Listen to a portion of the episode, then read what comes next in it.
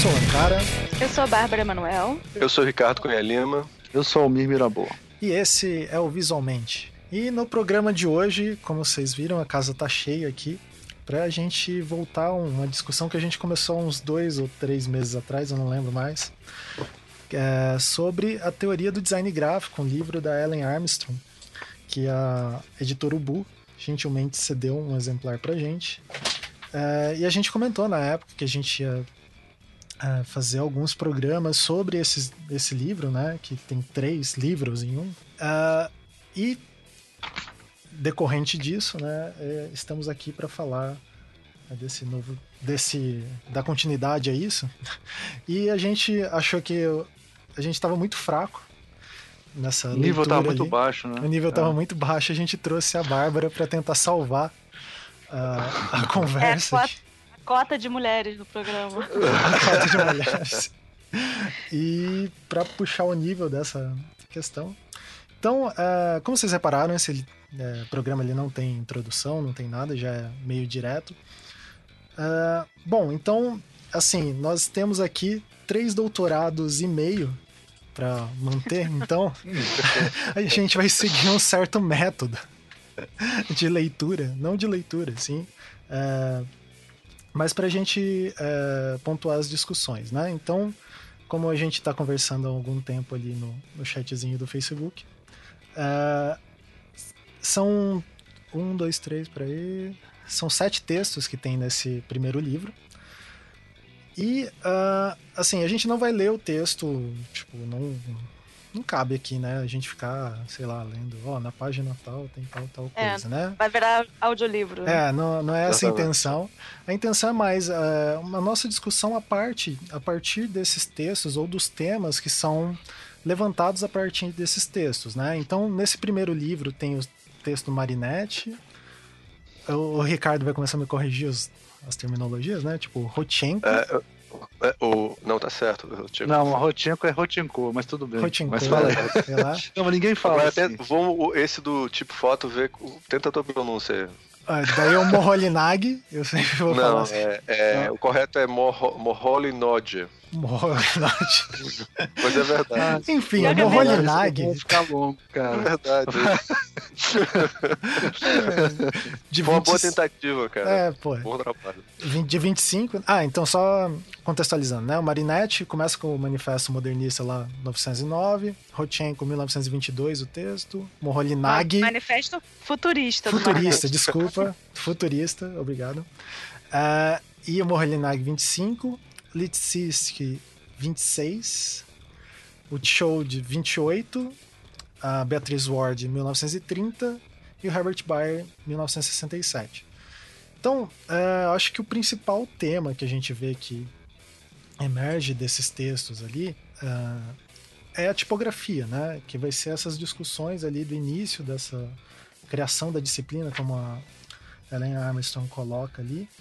E eu vou jogar aí para a banca por onde começamos a discutir esse tema. Eita, muita gente pra. É, muita gente querendo anteci- ansiosamente. Não, eu fiquei, eu fiquei sacaneando lá no grupo, falando assim: ah, a gente vai falar de tipografia. Tipografia é sinônimo de design gráfico, pô. A gente Então, podemos colocar essa. Quem, quem sugeriu essa ideia foi a professora Bárbara. A professora Não, Bárbara eu, colocou não. bem. Não, mas ela, ela, ela- não, a professora Bárbara É. começou a dizer assim, mas, tipogra... mas, mas tipografia é design. É design, Não, não. é tipografia. Aí você Não ficou, falei que eita, design pô. é tipografia, eu falei que a tipografia é própria do design gráfico. Olha. Que a Exatamente. gente tem vários É, outros se eu a aspectos que a gente pega de falamos é a mesma coisa. É, a gente pensou junto no nosso cérebro compartilhado e aí É. cada um fala uma parte. Não, eu sempre falo essa coisa de, de tipografia e design gráfico. Isso é uma, é uma piada que eu faço sempre, uma, uma provocação que eu faço sempre, né? Porque ela tem um fundo histórico, né? Por, o, você vai pegar os livros de história do design, alguns vão dizer que começou, sei lá, 1900 e, alguns professores antigos nossos, né, diriam que começou na segunda metade do século XX o design. Mas a maioria das pessoas do mundo, Polêmica. é. a maioria das Bom, pessoas bom do senso. Você. correlacionam com a Revolução Industrial, né? Sim. Correlacionam com, com o início da Revolução Industrial e da criação da profissão, né? Com, Tá atendendo a falando do, demanda. da- do design moderno, né? Sim. Aí, não, você pegar o Adrian Forte, por exemplo, ele Ah, o- vai. o, design inteligente, né? Começou com Deus, tem isso também. Tem isso também. né? Essa outra versão, né? É, mas o marco é a Revolução Industrial, né? Quando começa lá a invenção do TA, que o próprio, a própria indústria que cria sua demanda. O Rafael fala isso, né? Várias pessoas. O O, Rafael o Cardoso, Forte, não é o. Rafael Cardoso fala Queria isso. poder falar, mas não tenho envergadura acadêmica. Eu jogando o Rafael assim, a É. intimidade. É. Rafael, tá. Rafinha. Rafinha. É, e e eu, e eu sempre brinco com isso, né? Que eu falo assim, bom, isso é para vocês de produto, né? Porque eu que sou designer gráfico, para mim a, a revolução industrial começa com Gutenberg em 1450, 200 anos, 300 anos antes, né? E aí eu sempre brinco que todas essas questões de design, né, que a gente coloca, tem na produção né, tem na criação da imprensa com Gutenberg, né? A É, digamos que no, no mundo ocidental, né? Porque É, sim, no Oriente foi bem antes. É, no recorte É, europeu verdade. ali, né? Não sejamos colonialistas, Sim. imperialistas. É, verdade. Mas o, mas o no, no Oriente tudo isso aconteceu antes, mas por uma questão linguística não colou igual colou aqui, né? Por uma questão linguística e é, social também, né? Porque existia imprensa no Oriente, mas ela era estatal, né? Era, era ligada ao, ao imperador e tal, então não, não era uma, não era livre. E, e também eles têm 3 mil letras, né? Então era mais difícil. O nosso alfabeto colou melhor, funcionou melhor com, com os tipos móveis, né?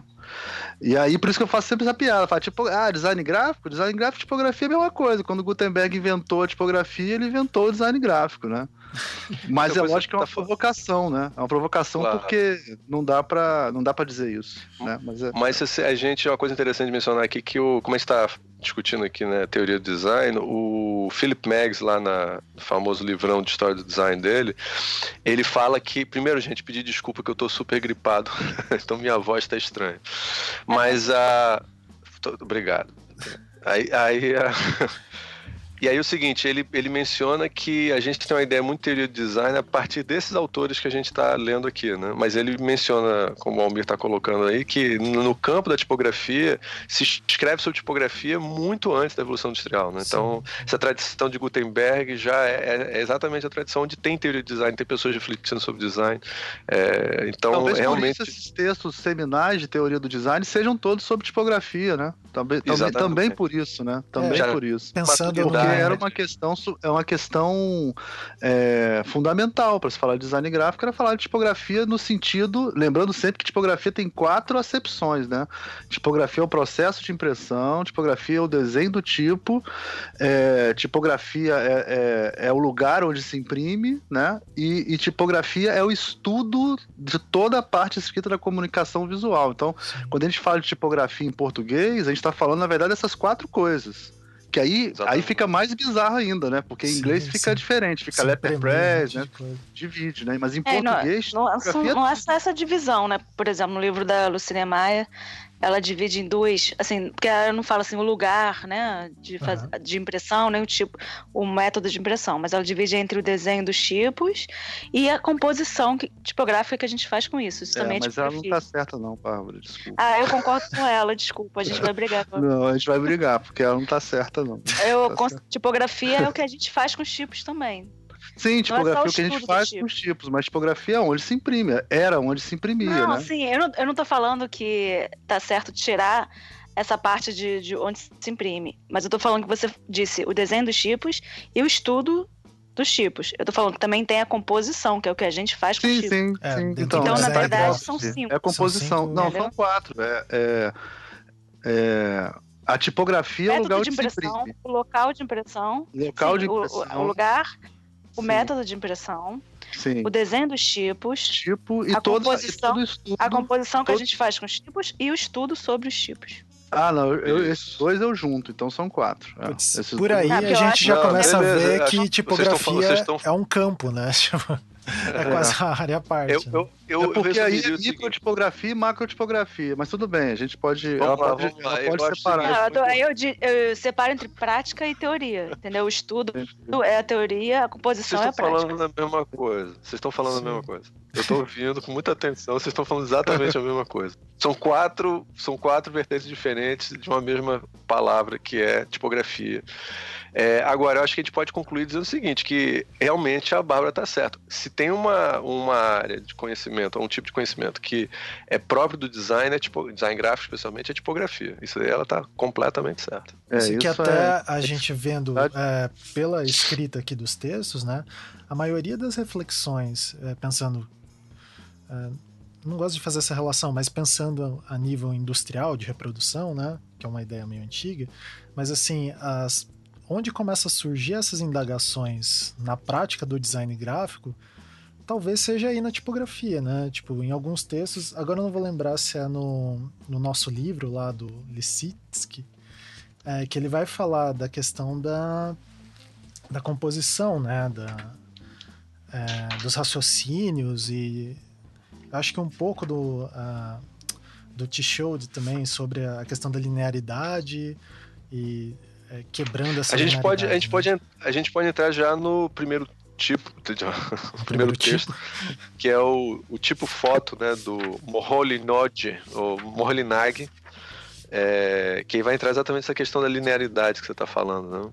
É, ele, ele, ele, é assim, eu vou dar uma introduzida rápida assim com a ideia, que aí, aí a gente, ele tem uma tendência a achar que essa tipografia do Gutenberg, essa tradição de trabalhar com colunas, com, todo, fo, focado nas palavras do texto, nessa, composição, nessa estrutura é, bastante fixa, né, de colunas numa página e tal.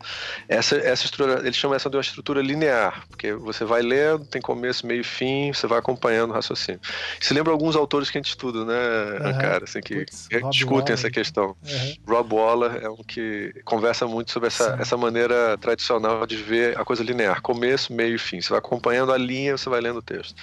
Mas quando você entra com a, a fotocomposição e com o, o fotolito e tal, você começa a ter a possibilidade de misturar texto e imagem, né? Quer dizer, imagem pictórica com o texto. E aí você começa a não ter mais essa estrutura, não precisa mais ficar presa à estrutura linear. E aí ele, ele vê isso como uma uma, uma maior correspondência com a vida moderna. Ele acha que isso daí representa mais a dinâmica da vida moderna do que essa coisa linear tradicional é, onde, e, então, você poder misturar texto com imagem, a, o texto virar um tipo de imagem através do fotolito, isso é, liberta um pouco o texto. Né? Nesse sentido, ele parece estar dialogando lá com o Marinetti, a ideia de parola em libertar, né? palavras. Cara, esses, palavras. esses primeiros textos são orgasmáticos para mim em relação ah, ao produtor gráfico, né? Porque é, tudo é relacionado à tecnologia, né, cara? Quer dizer, isso só é possível porque tem a zincografia Exatamente. e aí ele Isso. fala da, da, de você juntar e a imagem ser tratada como texto e tal. Eu, eu, e, cara, e é interessante quando eu tava lendo, assim, é, né? Tipo, é tudo como, que eu acredito, essa porra. Como que ah. essa questão desse. A, do fundo é, tecnológico tá tão impermeado nesses textos, né? Que se você vai é, meio que fazendo correlações da data, da época do texto, né, com as tecnologias da época, você vai vendo, caramba, os caras estão meio que antevendo algumas coisas do futuro, assim.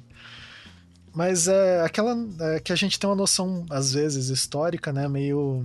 É, não errada, assim, mas um pouco estereotipada, de que os fenômenos históricos eles acontecem pontualmente naquele momento, né?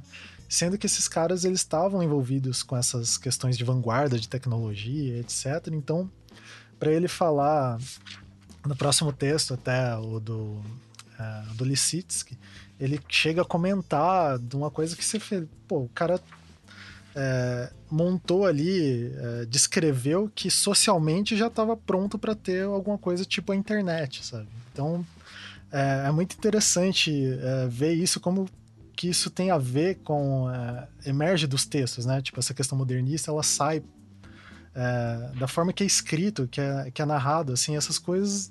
E às vezes o cara tá falando de uma coisa muito pontual, que é tipo como que vai Sim. mudar o raciocínio da, de uso de tipografia e como que isso acaba saindo do texto. Né? Sabe uma coisa que eu queria perguntar para vocês? É por que esses caras escreviam nessa época? Por que, que vocês acham que eles escreviam? Deixa, Bárbara, você tem uma opinião sobre isso? Sim, eu, eu tava aqui pensando, né, essa questão de técnica, porque eles falam muito a diferença da linearidade e da separação de texto e imagem, que é muito própria da impressão tipográfica, né, dos tipos móveis, uhum. enfim, que não dava para misturar o texto como imagem, não dava para usar o texto como imagem. Mas entre, é, digamos, é, os tipos móveis e o tipo foto, né, e o fotolito, muito veio também da litogravura, porque a litogravura que aí puderam ter, né, na virada do do século XIX para o XX, né, final do século XIX, que com a litogravura podia se fazer cartazes desenhando direto na pedra, então Sim. o texto era desenhado junto com a imagem, então Alfonso Muchá, Júlio Cherré, que fizeram, cada um fez tipo mil cartazes diferentes de publicidade, e foi aí que começaram mesmo a misturar texto e imagem e usar um texto desenhado como imagem. Então, vem muito daí também. É, né, eles renegam totalmente o passado, mas na verdade inspirados por uma coisa da virada do século que você tá uma coisa que você está falando é super importante, Pazão, porque é, eu tô eu tô eu tô supondo que ele está falando do fotolito quando ele escreve aqui, porque ele não fala literalmente fotolito. É, eu tive uma, teve uma exposição, ah, cara, já faz muitos anos aí, da, que trouxeram um montão de cartazes russos aqui, é, que girou o Brasil todo. Sim, sim. É do Lutchenko, não foi? Não, é, não, foi construtivismo russo mesmo. Ah, construtivismo é. russo um é, todo. E muito foda. Aí você muito foda essa exposição. É. Muito foda. E aí tem os cartazes do Rodchenko, que a gente conhece, né, assim, é, reduzido, né, no Sim. computador. No... Quando você vê de perto, é o que a, Carla tá, a Bárbara tá falando. É, foto, é, é litografia. Ele fazia o layout fotográfico na mão, aí entregava para um arte finalista é, que trabalhava com litografia, e ele fazia um lito, uma litografia daquela, daquele trabalho. Ele redesenhava super detalhadamente. Então, na realidade, quando ele está falando foto, foto e foto, tipo foto, ele não está falando necessariamente só de foto, usar fotolito, usar é, matriz fotográfica, não. Ele está falando de usar a, a possibilidade de você misturar texto e imagem livremente, que pode ser também a litografia. É, é, assim, é super estranho, cara. Você vê um negócio que é claramente fotográfico, desenhadinho, desenhadinho assim. É. E, cara, é, esse, esse sim, raciocínio... muito por isso que eles escrevem, né? É, sim, né? tipo... né? Tipo, essas tensões, né? Uma coisa... É, se diferenciar, se, de, se determinar, como assim, nós não somos os cartazistas de Paris, né? Nós somos artistas. Então, a gente escreve, então nós somos teóricos de uma disciplina séria, né? é muito bom. E é interessante porque, pensando do ponto de vista da prática, né? Tipo, é, por isso que a hora que, antes da gente começar a gravar aqui, né? Eu falei até pro Ricardo, nossa, tem hora que o Rob Waller fica gritando, falem de mim, assim, né? O Rob Waller, esse é, autor inglês que a gente comenta, que ele é um cara do design da informação, ele tem um texto de 2017 é, que ele vai falar. Tô até com ele abrindo. É, Graphic Literacies for a Digital Age. É, que seria, sei lá, ele falando sobre é, o layout no livro digital, né?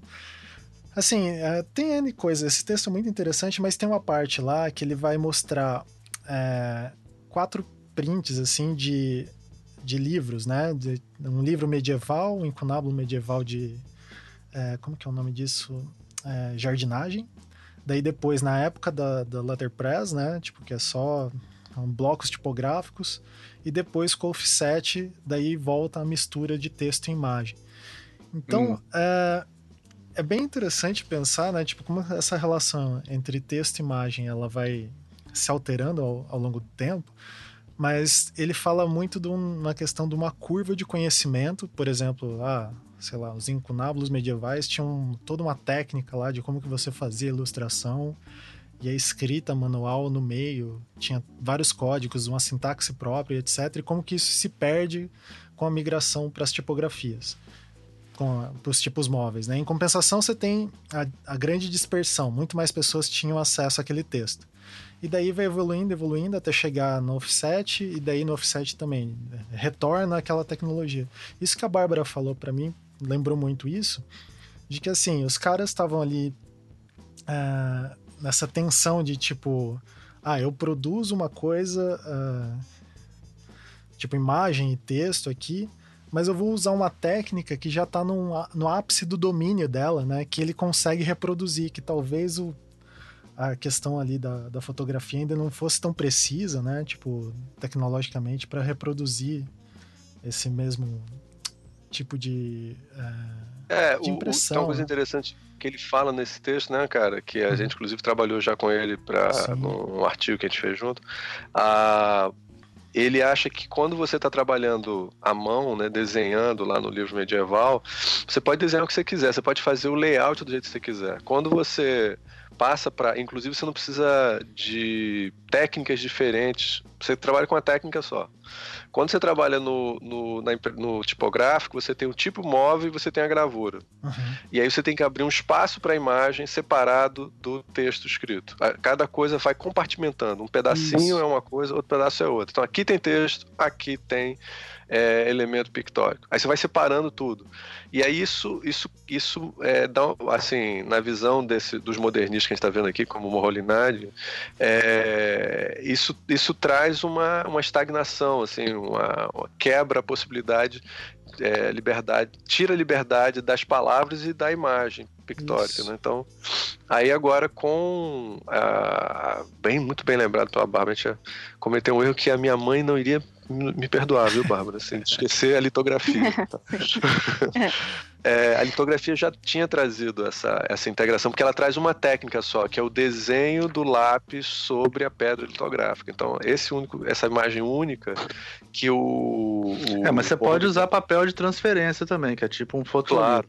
É, com certeza, várias... com certeza. É. É, mas, com certeza, com certeza. Você é. pode fazer uma matriz fotográfica no, no, na, na você pode, também. Você pode imprimir tipo de metal e transferir para a imagem né, através de um papel de transferência. Mas a tendência na época era trabalhar Sim, com desenhistas técnicos que re, reproduziam a fotografia através da técnica da litografia do desenho. É, mas aí então você está é, é, você está você tá é, criando ali uma, uma, uma linguagem para eles, assim, uma, uma linguagem nova, que, que é muito mais próxima do que eles consideram que é a vida moderna. Então, tem só uma coisa interessante, é, é a ideologia por trás da coisa, sabe? Assim, você está é, propondo que isso é mais moderno do que o passado.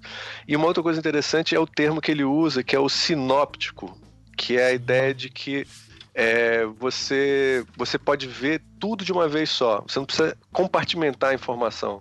Você pode ver ela toda numa, na página, tudo acontecendo ao mesmo tempo e dialogando entre si. A gente que estuda infografia, né, cara, assim, tá, é... É, esse é exatamente o que o Rob Waller, esse pessoal todo tá falando, assim, você, você pode, através da imagem é, de fotolito ou de litografia, você pode integrar tudo e aí as pessoas podem conversar entre si. É, esse conceito de sinóptica é muito usado para falar, por exemplo, de história em quadrinho. Né? Você tem uma história em quadrinho pode ser sequencial, quadro a quadro, ou você pode ter uma grande imagem, tipo onde está o Wally, sabe? Onde está o Wally é o sinóptico, é pô, excelente. Você vai lá e vê um montão de coisas e você fica, é, de forma não linear, você fica procurando a imagem, na, procurando ali, explorando a, a, imagem, assim, procurando, descobrindo o que é que tem, qual é o significado ali. Você tem mais liberdade para decidir onde é que você começa e termina a leitura. Mas vocês falando isso, acabou que a gente falou que não ia falar, mas eu vou falar. Do, do Marinette. Vamos falar do Marinette.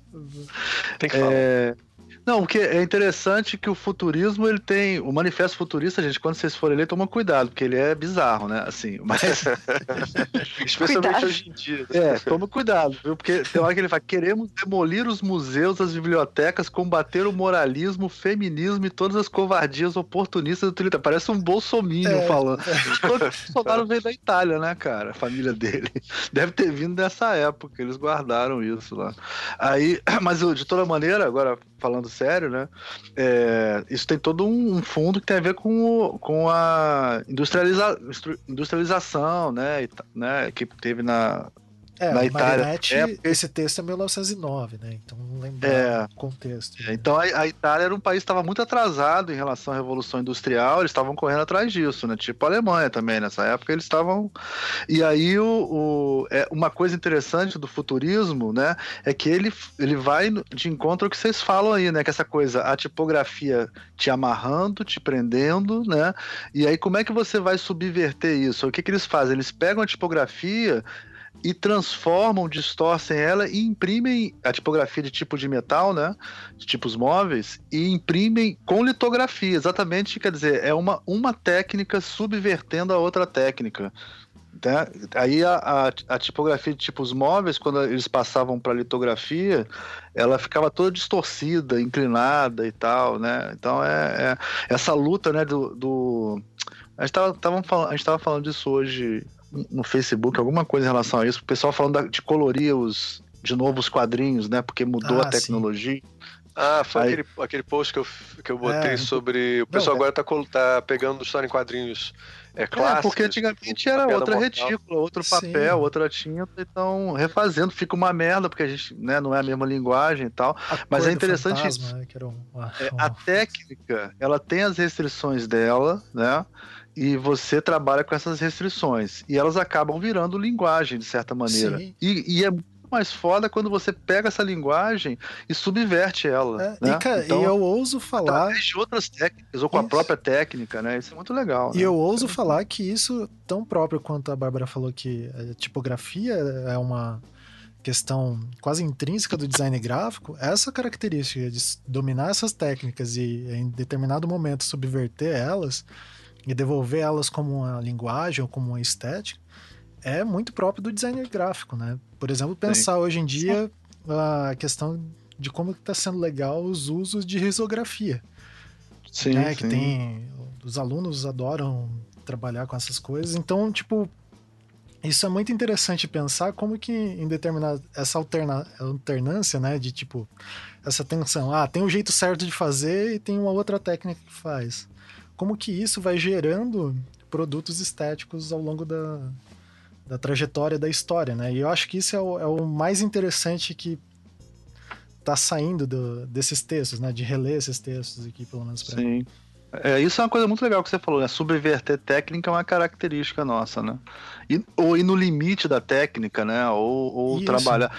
É, a Luísa Magalhães fazia isso. Você vê os, os, bons designers normalmente são pessoas que sabem fazer isso bem, né? Os caras que a gente marca na nossa cabeça, né?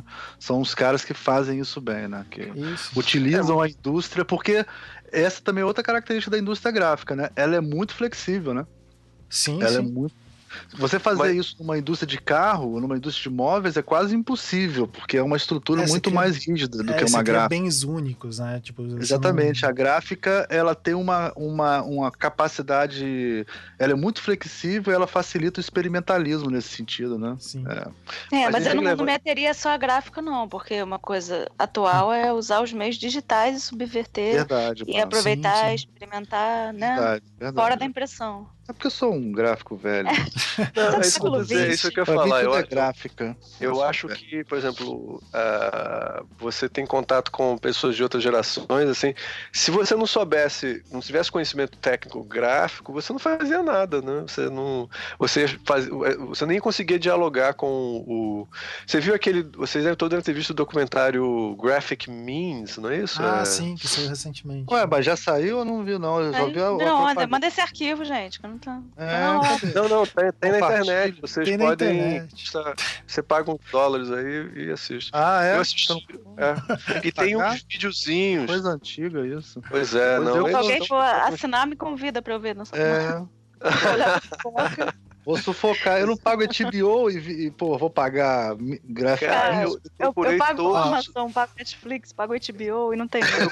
Eu, eu, a opinião do Almir é apenas dele, não representa a totalidade desse programa. Visualmente, recomendo. Visualmente. Não, eu não pago. Olha, eu da minha mãe, mas eu não pirateio, não, pô. Sufoca o HBO da minha mãe. Eu tenho Olha 50 anos e sufoco o HBO dela até hoje. Eu também faço. Mas a, esse daí, cara, tem, não tem torrent, já procurei. Não Pô, tem lugar nenhum, você tem que estar procurando esse lugar. Eu vou passar o link pra vocês. Mas, Mas nele tem. É, são muitos dólares? Não, acho que tipo Manda uma mensagem pra ele, fala que a gente faz um programa sobre ele. Aí ele Faz uma sessão na ESD. A gente, não, a gente pode. Não, ó, uma promessa que é boa. O Porto mandar o um e-mail. Manda Isso. o Bruno Porto. Se o Porto mandar o um e-mail, ele consegue. É, a gente legenda esse. Olha só, se o Bruno Porto mandar um e-mail a gente não conseguir de graça esse documentário, cara, Tem isso que é uma ser coisa esquecido séria. esse documentário. É. O embaixador mundial do design, pô. É.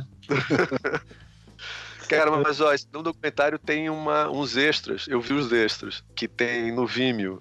E aí, a, a, aí tem muito do pessoal da, da a briga entre a produção gráfica e os designers. Assim.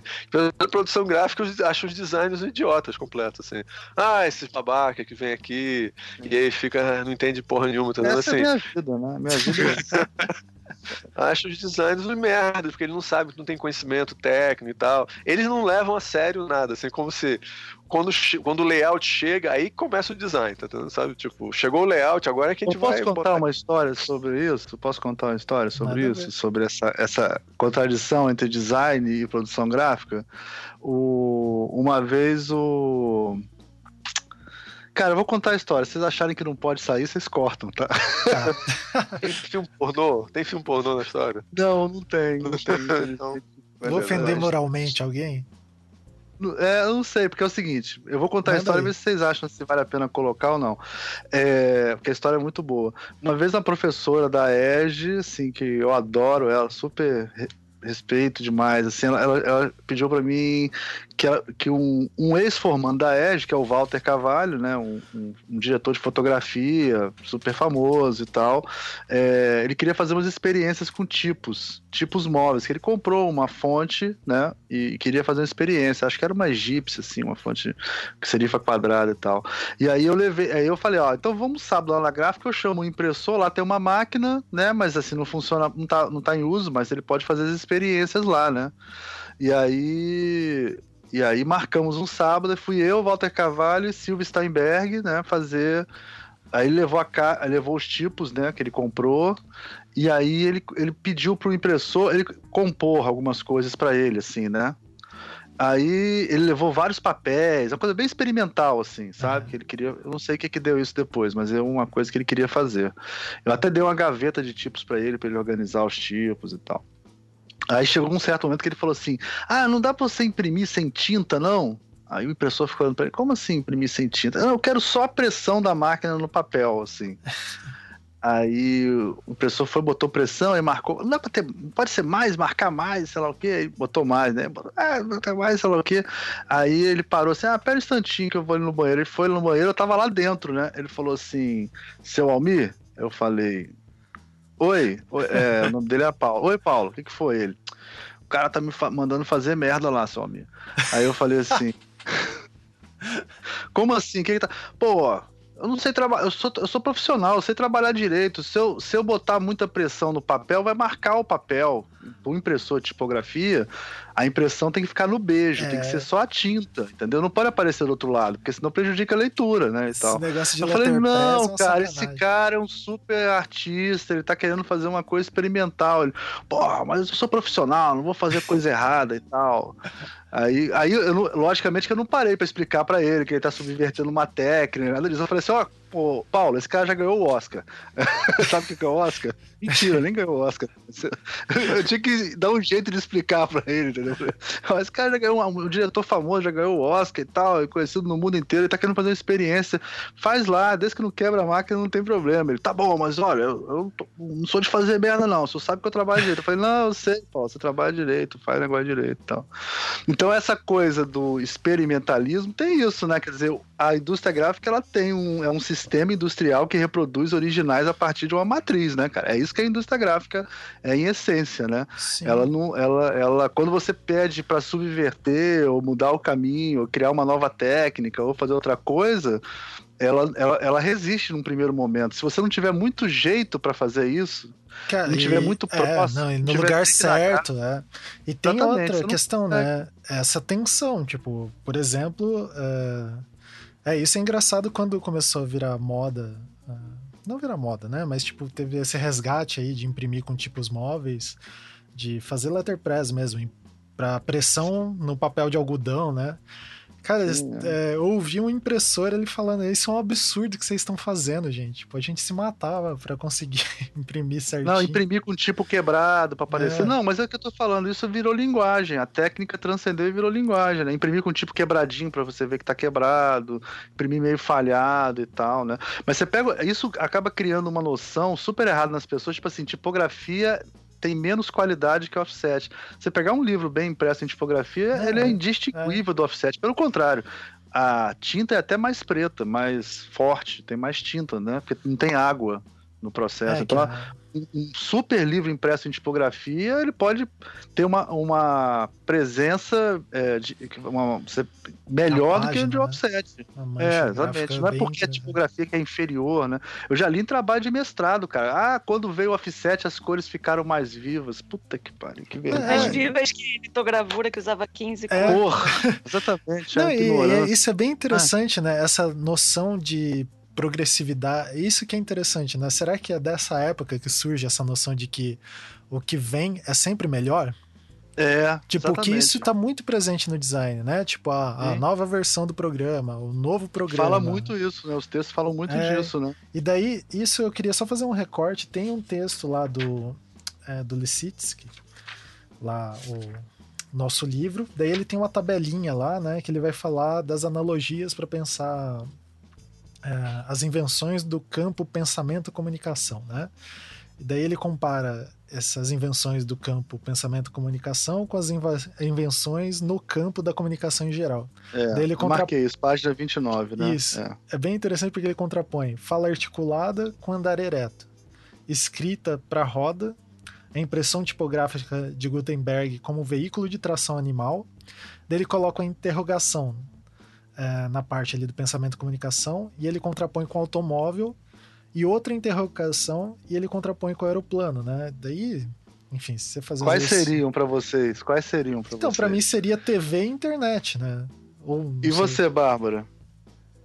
Sim, acho que não só TV, mas assim, rádio também, enfim, comunicação a longas A distâncias. longas distâncias, né? É, porque desde telégrafo, enfim, você poder falar com alguém que tá do outro lado do mundo é uma ah, vocês revolução. fizeram. Entendi, vocês fizeram pela, pela. Engraçado, tá vendo como é que eu penso diferente, cara? Fala, e aí? Aí você falava? Fala o quê? Avião? A- Avião? A, a, a Não, isso seria automóvel de mim. acabar com as distâncias, né? Isso, A- É porque é, a- ele fala- encurtar as é. distâncias, muito bom. Ele fala de invenções no campo do pensamento comunicação. É isso de pensamento Sim. comunicação.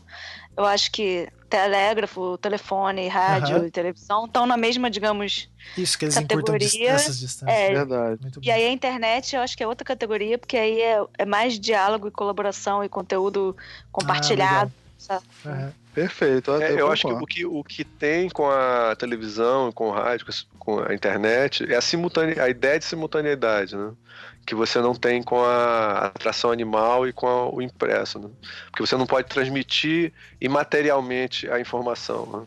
É, embora eu não sei se existe transmissão imaterial, mas, mas assim, você tem a sensação que você não tá, você não tá com um objeto na mão, assim, sabe? Só é, é engraçado que lembra muito Star Trek, né? Star Trek é a única maneira que você pode transmitir o material mesmo. É. O material vai lá, as moléculas vão, levam aquela porra, e aí chegam os átomos lá e chegam e remontam o objeto em outro lugar. Por enquanto a gente só faz uma transmissão que não é que não é material. né? É, Bárbara, mas eu acho que a gente está falando muito de, de produção gráfica, dessas coisas. A gente pode falar do livro que é o manual para o pessoal da, da indústria, né? Que é o livro do Ian Tishold, que é a nova tipografia. O que, é que você acha? Sim, eu, eu, acho que legal assim da história do Tisho, que ele é uma coisa até que a autora quando vai introduzir o texto Tisho nesse livro, ela comenta que ele mudou de ideia, né? Então, Isso. um texto que é assim super importante historicamente, que depois ele fala, é, não, não era isso que eu É, queria. escrevi Não era isso. Não, e É, ele, não inclusive, Bárbara, ele, ele considera que é um. Ele acha esse, esse texto que a gente vai mencionar agora fascista. Pois é. Ele compara ao nazismo alemão. Então, que ele teve. Porque dá pra entender que nessa época, nos anos 20, o ímpeto era ser iconoclasta, né? Tipo, sou contra tudo que veio antes. Então, esquece o que veio antes, nós somos o novo e nós somos maravilhosos. E depois, com a maturidade, né, ele vai vendo assim, bem, né, era, um- era uma época específica, né, com os meus cabelos brancos eu já não acho que seja tudo isso. Assim, não, não tira o valor guerra, né? É, ele foi preso pelos nazistas, né? Passou por muito perrengue. E depois ele, depois dessa época, ele ainda vai fazer coisas brilhantes. Quando ele volta pro design Porra. centralizado, pô, É. ele vai pro Porra. Penguin, né? Ele faz. Porra, foda demais. É. É o cara que foi foda a vida inteira, né? Aquela coisa. É. Aí mesmo quando ele tava errado, é até uma coisa que quando acho que foi o Amir que perguntou, né, por que que eles escreviam que uma coisa que o Tischel fez muito era escrever. Ele escrevia artigos e ele dava para as gráficas, para a indústria. Ele influenciou mesmo, né? Como Sim. é que se faziam as coisas. E os outros também, né? O Bayer, o Moholy Nag, eles estavam numa faculdade, né? Eles eram professores. Então, assim, faz sentido também eles terem esse pensamento de multiplicação daquele pensamento e de formação das pessoas, dos profissionais, influenciar a indústria. Uhum. Não, não era um cara que estava em casa fazendo as coisas e, peraí, deixa eu escrever um livro, né? É só para fazer uma contextualização aqui. Você está falando que o Tischel, ele era professor da Bauhaus, né? Só não, não, galera Tischel não, não era professor da Bauhaus. Não, desculpa, não, o Tischel não. O Moholy-Nagy era professor da Bauhaus. E o T-Shirt foi influenciado pela Bauhaus, mas ele não, não foi ele professor foi... da Bauhaus. É, não, ele foi. Quando ele foi na Bauhaus a primeira vez, ele tinha 20 e poucos anos, 20, 21, sei lá. É. E aí foi numa. E ele era tipo Bauhaus...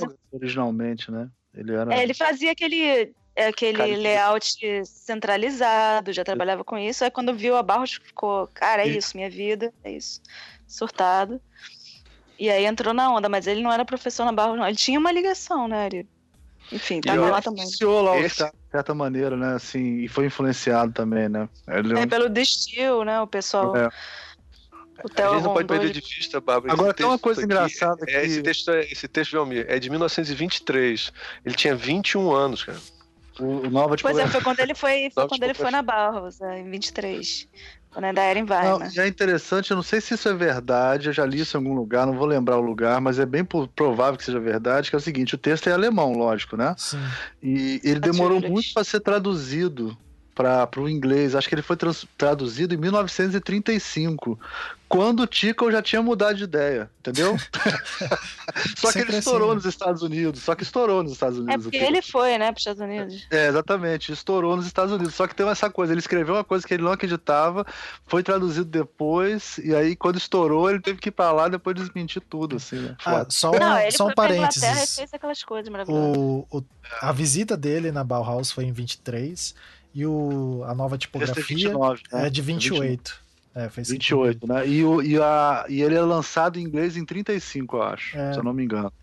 É lançado em, 30, em 35. É, 35 a, edição, a edição em, a, inglesa desse livro, eu acho que americano também chama assim, tipografia assimétrica. Eles iam direto ao ponto. Ó, tipografia assimétrica.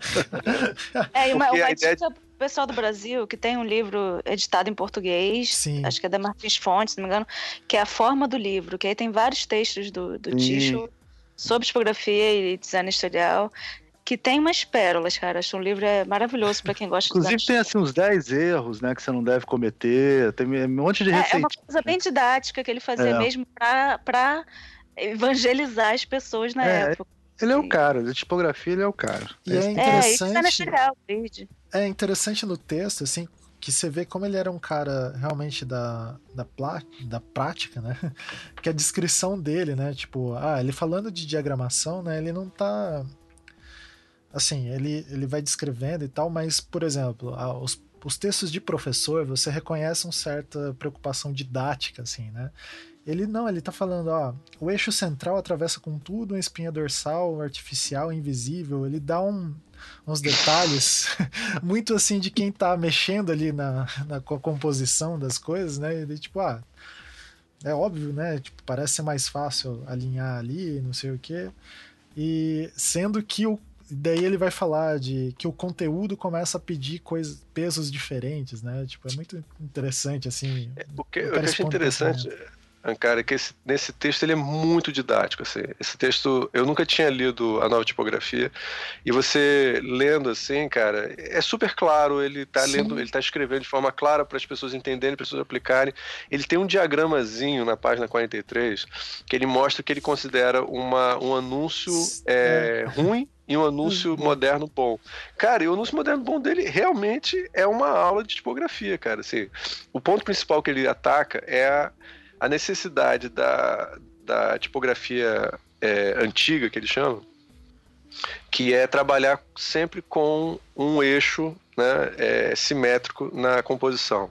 Então a simetria era o equivalente à ordem e é, beleza na tradição clássica. Né? Uhum. Então quando ele chega, quando ele aprende isso, né, que ele foi calígrafo, etc e tal, ele aprendeu que a beleza é centralizada, bonitinha e tal. Aí ele pega um anúncio que segue essa ideia e depois ele mostra que se você for assimétrico, você se preocupa mais com a funcionalidade da página. Você quer dizer, eu uso simetria quando vale a pena para informação e eu sou assimétrico quando, quando é interessante. Você não segue uma regra para conseguir a beleza. Você segue, você presta atenção na, na informação e tenta encontrar qual é a melhor forma mais adequada para trazer aquela, aquela informação que você quer passar. Ele acha que a simetria é a liberdade de você usar simétrico ou assimétrico. Essa, cara, isso daí é bom senso total, Sim, assim. Total. Não é uma coisa só modernista, assim. Ele, ele tá completamente certo, assim. Você, você seguir uma regra para chegar à beleza, para quê? Por qual é, ele, tá, ele tá tentando se libertar sim, de uma Mas ideia. ao mesmo tempo ele, ele diz uma, várias regras, né? Isso é sim, sim. Não, exatamente. É, isso, isso aqui é não, ele é um cagador de regra, cara. Ele é o maior cagador de regra. Então, seria muito interessante Mas se é ele tivesse bom, reescrito. É, é, assim, se ele tivesse é, revisitado esse texto e falar, ó, eu falei merda lá e agora leiam esse a nova, nova tipografia, sabe? Não, não, mas tem um pouco disso, porque tem uns textos que eu passo para meus alunos que é a nova tipografia, com as 10 diretrizes da nova tipografia, não precisa usar caixa alta, porque a caixa baixa, sei lá o quê, por motivo de nada, explica o negócio todo, né? E tem um texto depois que ele, que ele reescreve criticando a nova tipografia. Eu posso até botar no link aí para vocês depois. Que aí ele, ele volta nos livros do Renascimento, nos livros, né, os incunábulos, uhum. e depois e aí ele analisa, ele vai, pra, parece que ele vai para Itália, ele fica um tempo na Itália pegando esses livros antigos, né? E aí ele vai na microtipografia, ele começa a ver a coisa cultural da leitura, fala do Hipinoteromaquia polifile como um grande livro que, que é um livro importante para diagramação e tal. Então ele, ele tem essa, ele, ele volta atrás assim, mas é sempre cagando regra. Se você pegar essa, a forma do livro, tem assim, várias cagações de regra de, de, de grid, né, Bárbara? É, grid de 9, 9 por 9. Né? Tem várias. Tem o um negócio do não use nunca três pontos. É, porque eu falo isso para os alunos, cara. Que você, quer ser, você acha que eu sou chato? Chato é o Tico. Você não pode usar três pontos ponto, ponto, ponto. Você tem que pegar um tipo que, que ocupe um espaço, espaço. M e que tenha os três, os três pontos. Mas isso é entendeu? é óbvio, não é? Eu concordo 100%. eu ah, tá vendo? Tem motivo para isso, gente. A questão de eu sei que sim, espaço. É. Mas, mas, não, mas ele, ele pensa e ele sistematiza coisas que você não precisa seguir todas as regras, mas é interessante entender como que ele chegou naquela regra. Então, Sim, ele fazer um texto inteiro dizendo, falando sobre indentação de parágrafo, é uma coisa linda, porque não é para você ficar, ah, acho que é melhor indentar ou não é melhor indentar. Por não, quê? Né? Vamos pensar. Que... Exatamente. Então, por isso que eu achei que o cara falou, mesmo quando ele chega numa conclusão que depois ele muda de ideia, o caminho para chegar, é, sabe, tem um pensamento. Nada é arbitrário, Por isso que eu não acho né? que seja cagação de regra, entendeu? Eu discordo desse Sim, termo. Porque entendi, entendi, entendi. É, não, é, não é e, e, eu acho é que é bem interessante, porque é uma coisa que hoje em dia a gente acaba valorizando bastante, né? Que ele é um, é um cara que ele tá refletindo refletindo, né? refletindo sobre Refletiu. sobre a prática da maneira muito é, tipo, não, não digo precisa, assim, mas, assim, é, é, o que a Bárbara tá falando, né? Tipo, os pensamentos dele ali são pautados numa, numa prática quase concisa, né? Tipo, ó, é, é melhor estar tá indentado aqui por causa disso, ó, tá vendo? Tipo, o cara tá preocupado com essa investigação. Esse, né? Nesse texto da nova tipografia, especificamente, quando ele fala do assimétrico do assimétrico, ele dá um motivo, né? Ele fala, a gente lê da esquerda para a direita. No, então faz sentido que as linhas comecem no mesmo lugar, em vez de ser centralizado. tudo em caixa baixa também tem motivo, é perfeito Não, o motivo dele. Mas né? ca caixa baixa, que eu, enfim, a história do Bayer, né? O Herbert Bayer, que ele não, não só defende que tudo seja minúsculo, ele também muda de ideia depois, mas ele adora, porque é uma coisa interessante até pra gente falar, né? Porque ele diz que um som não precisa ter duas Isso. imagens. Isso. Então, para que ter dois alfabetos se a gente só tem um som, né, para cada letra? E tem outro motivo, né, Bárbara? Que é, é economizar disso. recursos. E economizar Sim, rec... menos tinta e, menos troca de letra, enfim. Exatamente, você não precisa ter a, ca disso... a, caixa alta, você não precisaria ter a caixa alta, né? Que é metade Sim, mas... da. É, isso aí. É, aí. Mas se você for parar para pensar, né, por que, que o negócio aconteceu e por que, que não dá certo? Primeiro porque o cara era alemão. Em, em é. alemão, todos os substantivos têm que Você começar que com letra maiúscula. Não é esse nome de gente, não. É mesa, cadeira, porta, tudo é com letra maiúscula. Então, todos os textos alemãos são um desespero de caixa alta, pulando no meio do texto. Então eles pegam raiva de, de letra maiúscula, né? Isso é natural. Eles falam assim, não quero mais letra maiúscula, porque eles usavam demais. É diferente do nosso contexto da língua portuguesa. E também, cara, quando você acaba todas as maiúsculas, aí tem um problema de compreensão do texto, né? Se for uma sigla, né? Como é que você vai saber se é Deus ou o Deus, né? Assim, É, é, letra maiúscula tem função determinada. Sim. sim.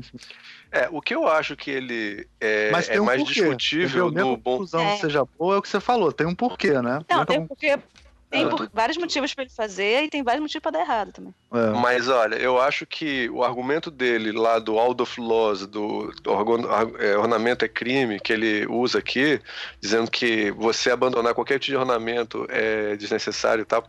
Aí, aí, é aí esse é cagação de regra total. Aí eu concordo com o Mir.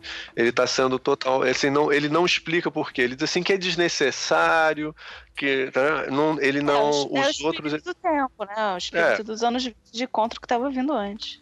Agora, o que eu acho que não pode, assim, só pra defender o cara, assim, a gente tem que levar em conta que é, por, por, milha, por, sei lá, mil anos as pessoas estavam desenvolvendo a, a ideia de que você tem que ter ordem no texto, você tem que ter as regras da beleza, tem que seguir o, a razão áurea.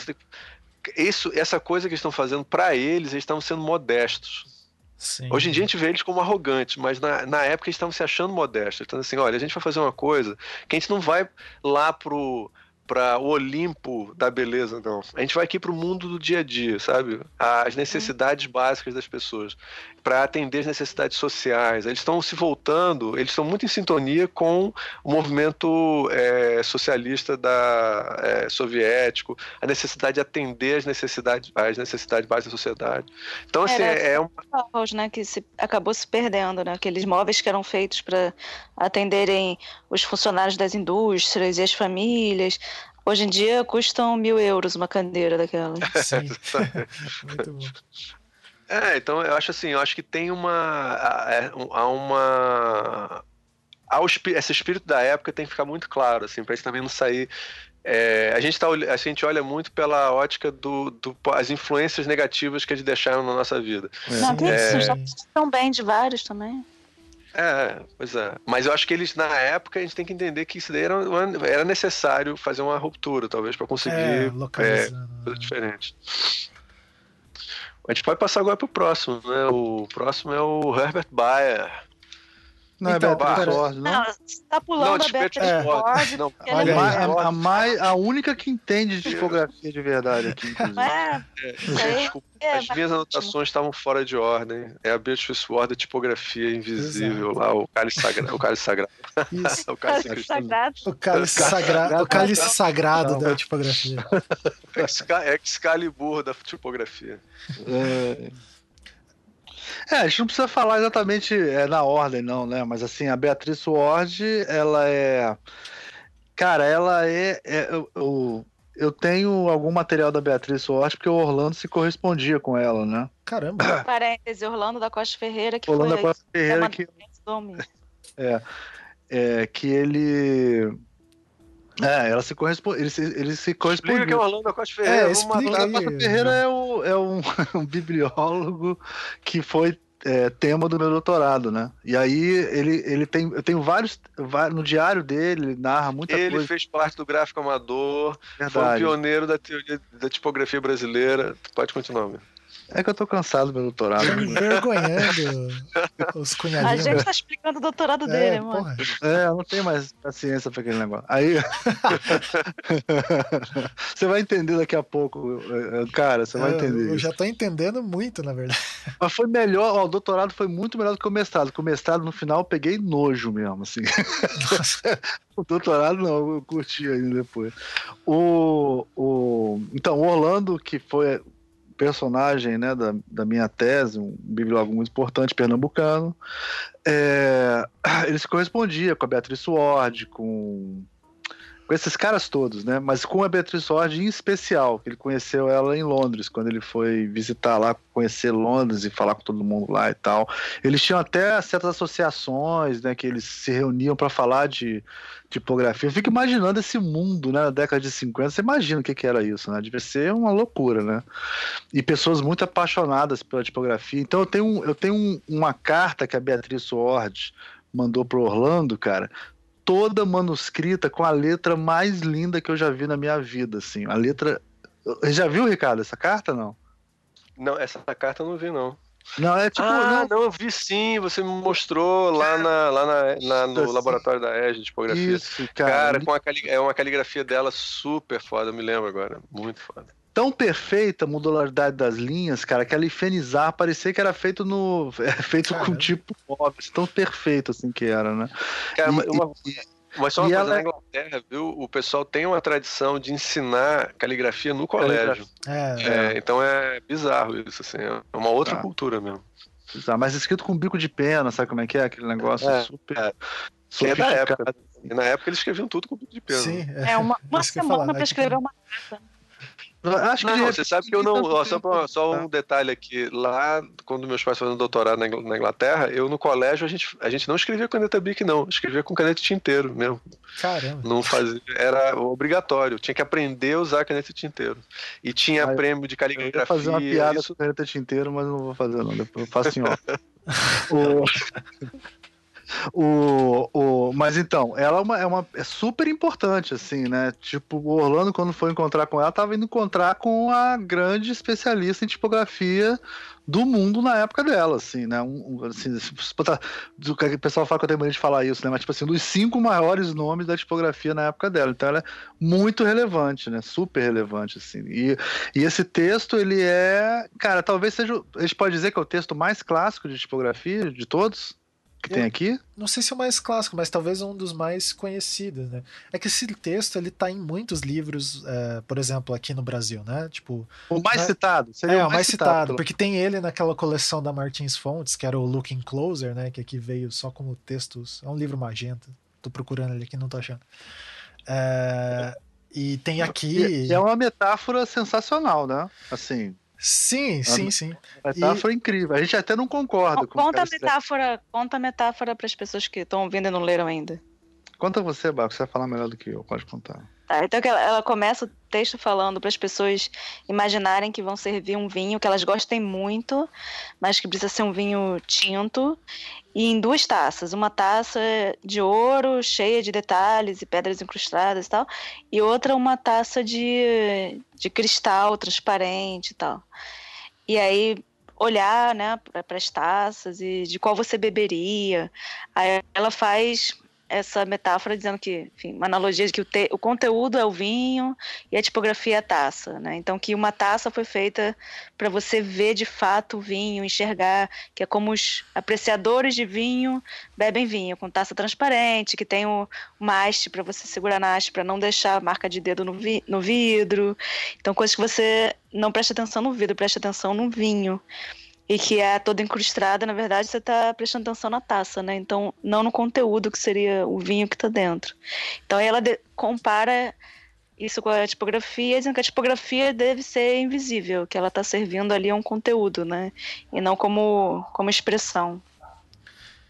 E isso é interessantíssimo, na verdade, pensar assim, né? É que durante muito tempo, as primeiras vezes que eu li esse texto, eu pensava que era esse pensamento era um pensamento corrente da época, né? Tipo que era ah, era alguma questão ou então um desses princípios igual o Tischel martelava ali, né?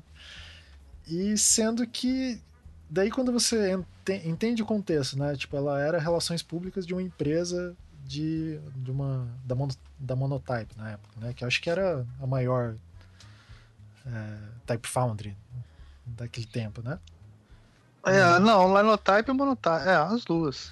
É, então, e daí, ah. tipo, esse contexto e... Enfim, é, chega aqui em 2016, eu e o Fabiano, a gente foi convidado para um, pra dar palestra no dia tipo. E daí a gente ficou se debatendo sobre que a gente fala sobre infografia, a gente não fala sobre tipografia, né? E daí esse texto veio pra gente, uh, a gente releu ele e e esse pano de fundo, assim, que mais me saltava nessa ideia aqui que ela vai estar tá falando, ela está falando dessa ideia de neutralidade, né? Tipo, que a, a tipografia ela é neutra, ela é transparente, ela é esse cálice de cristal ali. E como que isso é, gruda na não só na no pensamento tipográfico assim, mas em algumas áreas, principalmente da comunicação visual ali, isso tendendo para infografia, quando vai ter essa expectativa de que as coisas têm que ser universais, de que elas têm que ser diretas, e em um certo momento até a gente dando um grande salto indo lá para os anos 80, quando, por exemplo, o Tuft vai falar que é, a, aquele gráfico lá do Nigel Holmes da mulher com a perna alta lá, que lá é um horror porque não deixa os dados serem vistos, né? Como que tem essa impregnou na sociedade essa noção de neutralidade? E daí eu fiquei pensando Sim. assim, tipo, através disso a gente só fez uma apresentação, vou deixar o link ali, tem eh, essa palestra gravada, mas assim, eu fiquei pensando, daria para tentar remontar esses cenários dessa época ali e em como que essas noções de neutralidade, elas em algum momento elas fizeram parte do design. E para mim é interessante que na minha formação enquanto designer gráfico, assim, eu lembro de professores com essa noção de é, de talvez as pessoas proclamassem esse, esse texto da Beatrice Ward, essa noção de neutralidade, é, sei lá, em 2005, tipo, acreditando priamente que o design é isso, tipo, que é, design não altera conteúdo, design não cria conteúdo. Sim, diria 2016, 17 eu ainda ouvi isso. Nossa senhora, é. Eu, eu também... Essa fé, né? Essa fé, é, isso é, isso é uma fé, né? Isso é uma... É, uma, é então, é uma, é uma, é uma crença. Daí você fica pensando, né? Até que ponto. Uh, ou como que é inovador de, de fato o que esses caras estavam propondo, porque eles estavam rompendo justamente ao mesmo tempo que eles estavam criando essas coisas, né? Uh, cara, depois, ó, 1930, a gente tá quase chegando em 2020, tipo, quase 90 anos depois, e a gente ouve, olha como é forte, né, esses, é, esses argumentos, assim. Eu acho interessante pensar sobre isso.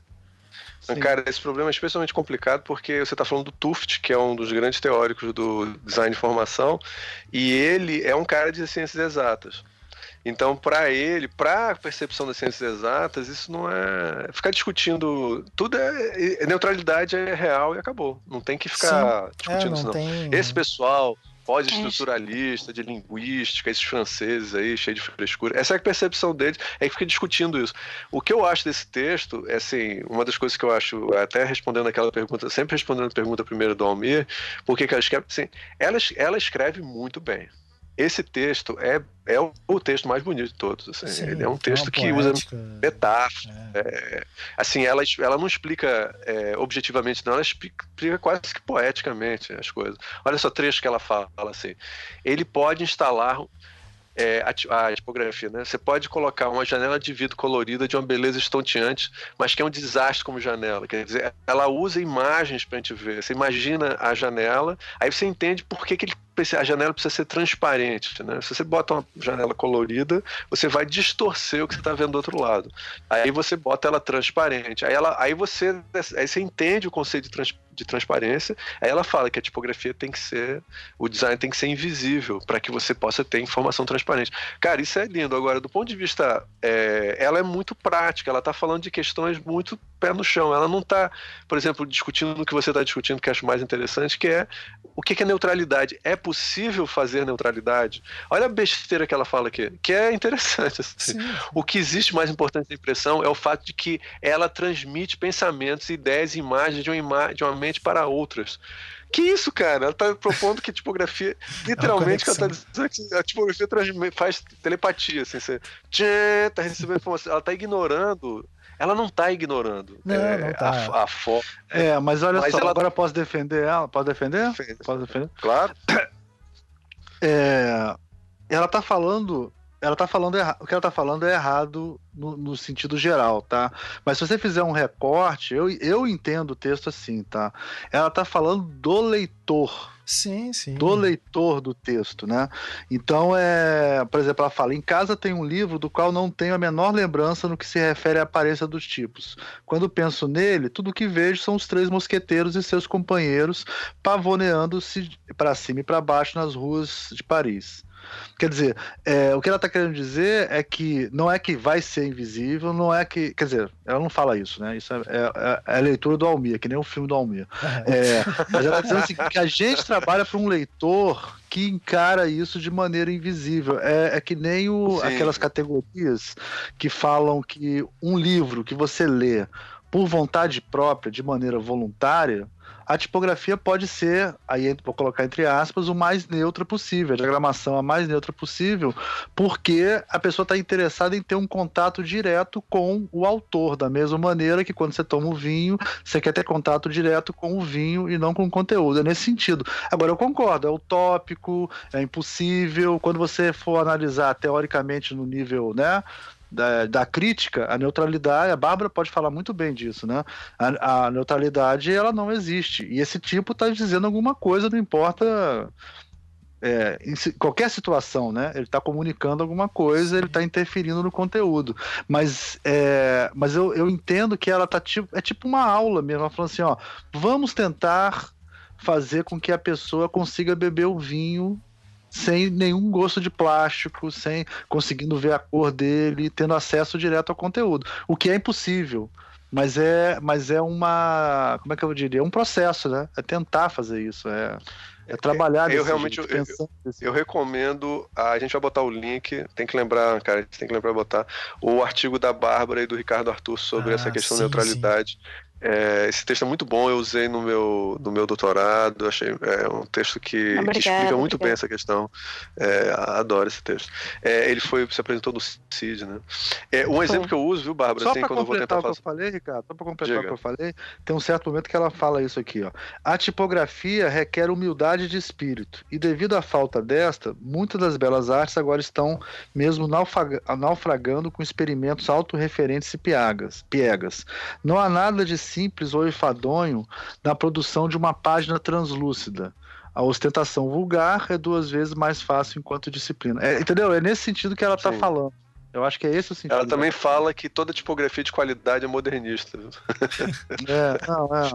Mas é porque é, esse é, texto é, acho que vale a pena ler mesmo. Ele tem um clima, esse texto, sim, sabe como é que é? Ele não é. é, é ele é bem escrito. Pra... Não, ele é um texto.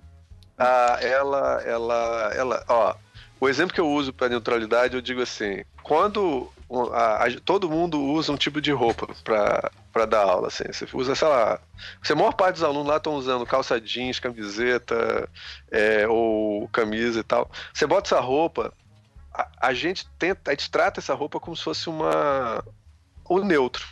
Aquilo ali é, é o padrão. Sim. Aí você entra um cara vestido de beduíno para entrar na sala de aula, aí aquilo quebrou Hoje completamente. Tá Mas se você estiver no meio do deserto, entre os beduínos, aquela pode ser a roupa neutra. Então, não, não, é, não existe neutralidade. O que existe é contexto cultural. Sim, então, assim. Existe uniformidade. É boa, Bárbara. Fala sobre isso, um pouquinho dessa coisa. Bárbara. É, uniformidade é diferente de neutralidade, né? Em que é... sentido? Porque uniformidade é o, é o que é comum, né? o que é mais visto, o que é o geral. E isso não quer dizer que seja neutro. Uhum. Exato. Entendeu? Você se conformar no, no que é uniforme, você está comunicando alguma coisa também, né? Que você está se enquadrando de certa maneira. E tal. E, enfim. Você poderia dizer que a, a neutralidade é um, é um tipo de retórica, é uma maneira de se posicionar. É, tem um texto que é a Retórica da Neutralidade, que é do Robin Kinross, que é muito bom, que é você usar essa uniformidade para comunicar muitas coisas. Né? É como a Helvética, né? A Helvética ela é conhecida pela neutralidade, só que ela não é neutra, ela está comunicando que ela está buscando uma neutralidade, está comunicando que ela é suíça, está comunicando que ela é versátil, enfim. Está comunicando um monte de coisa. Então, o que eu acho que assim, a tipografia nunca é invisível. Mas assim, tá, pessoalmente eu tive muitos problemas com esse texto durante a minha vida, né? Desde o começo da faculdade. Até porque eu me formei numa uma escola de design que era super modernista, né? A EGE, na minha época, né? Não é mais assim. E eu vinha da publicidade. Então eu vim. Me formei em publicidade, cheguei lá e falando assim: não, existe o design de informação e existe a publicidade. O design de informação é o design neutro, a tipografia neutra, tudo neutro. O resto é vender margarina. Eu escutei essas coisas assim, de professores várias vezes. Ah, isso eu escutei também. É. Essa frase, inclusive. Tempo, né? Se, é, não, essa frase do vender margarina é, é recente, inclusive. É, eu, eu, eu, escrevi na minha dissertação de mestrado, porque eu passei esses anos na ESG, tão assim, tendo que ler esse texto da Patricia Ward, e eles acreditando na, na invisibilidade. Foi me dando tanta raiva Caramba. que eu tive que fazer um mestrado e um doutorado sobre retórica no design, para mostrar que era mentira.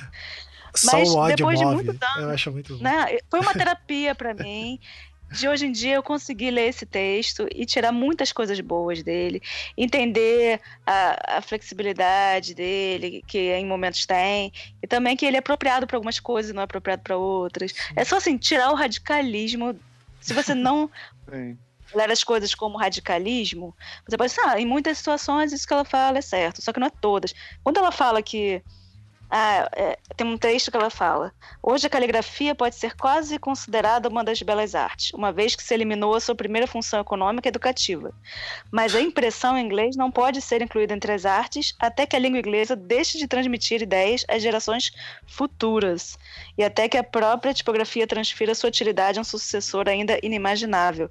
Ou seja, se tem função, não pode ter o que ela chama de expressão da beleza e deleite dos sentidos. É, ou a expressão é. da beleza ou cumpre uma função. Exatamente. Isso é um radicalismo que a gente já compreende é que Sim. não é verdade. É. Mas se a gente ler isso assim, tá, em certos momentos sim, em certos momentos não, né? Eu acho que aí esse texto fica ali mais útil até quando a gente sim. passa a ler com menos vontade de discordar, né? É, que daí Mas ele é entendido que... localizado no tempo dele lá. Na, é, não, eu questão. acho que nem, nem, só no tempo, mas também quando você vai usar tipografia, em algumas situações vai ser invisível. É, é como assim, não, não separar, é, não, não ifenizar de uma página para outra, né? Uhum. Porque aí você tira o leitor da história e, e, lembra que é tinta no papel que ele tá, ele não tá mais naquele mundo Sim. de fantasia esse tem a ver em ser invisível, né? Mas não é um invisível, mas é, tem sentidos nesse texto que a gente pode usar muito bem, sabe? O que eu não, eu não entendo é radicalismo, assim, porque ela fala que desconfia de quem gosta de tipografia e tira uma página do livro e põe na parede, sabe? Que aí ela tá estragando é. uma coisa muito mais importante. Isso me doeu, porque eu tenho páginas de livro molduradas nas minhas paredes. Aí eu achei uma coisa meio pessoal.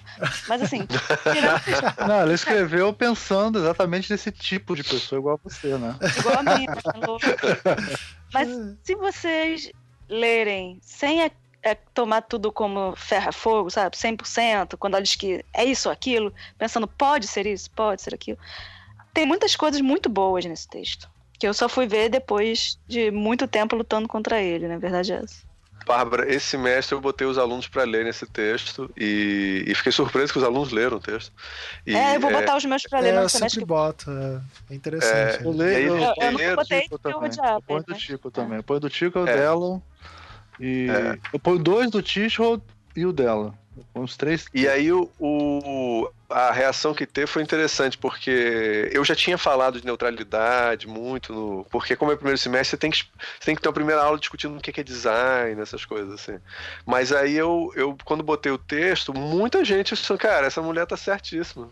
Né? É. Alunos assim. Não, mas geração... aluno adora, adora cagação de regra. Sim, cara. sim eles, eles procuram. Mas você pode trabalhar o texto numa, numa discussão, né? num debate, sim, trazendo sim. exemplos. E, e, eu acho que uma das coisas que o pessoal gostou, porque o texto é muito, muito bem escrito, assim, ela, a, a, maneira como ela, ela faz você se envolver. Ela é um pouco assim engraçado, porque ela, ela supõe a, a objetividade, mas ela, ela na realidade, ela, ela seduz a gente através sim, sim. Da, da linguagem dela.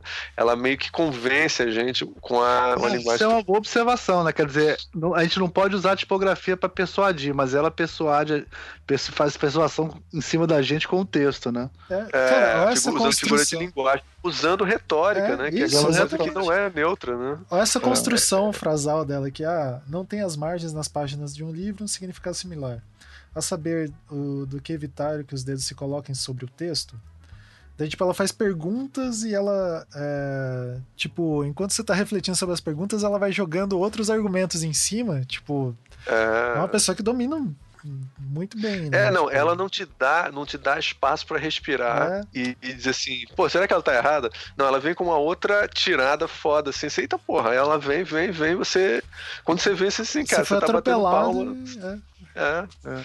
Ela Mas é. você sabe que isso é uma técnica muito usada por quem escreve. Você arrumar um inimigo no começo e atacar esse inimigo, né? Isso é um. é um- como é que chama, Bárbara? Isso tem um nome, né?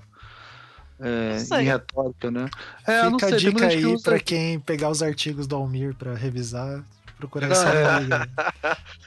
Você escolhe um inimigo no começo e ataca esse inimigo pra fortalecer o seu, o seu argumento. Isso é um. Tem o. o É, coisa Venezuela, retórica. comunismo, né? É o, mas é pra você também tomar cuidado pra você não usar. Eu também não é, posso falar quem me ensinou isso. Então, tá- vai- mas o dia que vocês ouvirem o podcast Proibidão, vocês vão saber. É um professor muito famoso. Ah, agora eu sei quem é, então. exatamente, é, É um quem é. professor muito famoso que me ensinou isso. Certo. Ensinou isso numa aula, inclusive. Numa aula. Com exemplos práticos. né? Pós-graduação, tá? Pode. É, chega. pós-graduação. Meu Deus. É, Vai pensando, o que, que pode ser? Qual foi a pós-graduação que o Almir fez? Aí, ah, É. não vamos responder ainda não, você fica pensando. Ele fez as duas pós-graduações no mesmo lugar, cara. Não tem nem. É, ó, ó, spoiler, spoiler. Ou seria Cara, que o Almir teve uma vida. Mas não foi durante a pós-graduação, não. Foi numa pós-graduação, mas não foi durante as minhas pós-graduações. Ó, já ficou mais complicado Ah, não, agora. não, Olha. agora mas É, estragou, estragou. E, e beleza. mestrado Então- doutorado, uma aula que eu assisti porque eu queria, inclusive. Olha aí. É, cara, olha só, já Ah. que a gente tava falando sobre essa ideia de que beleza é, é- beleza útil e design é, é uma coisa prática, a gente pode pular que essa é a abertura do texto do Herbert Bayer, né? Exatamente. Que é o Essa último texto. Pra conectar. Então, é, que, que vocês me dizem sobre o Bayer? Cara, eu, eu diria fico- se primeiro, é Bayer é bom, né? Eu só Se é fiquei. Bayer, Eu sempre fico. Bayer, olha o Almir aí. Senhor. É Bayer?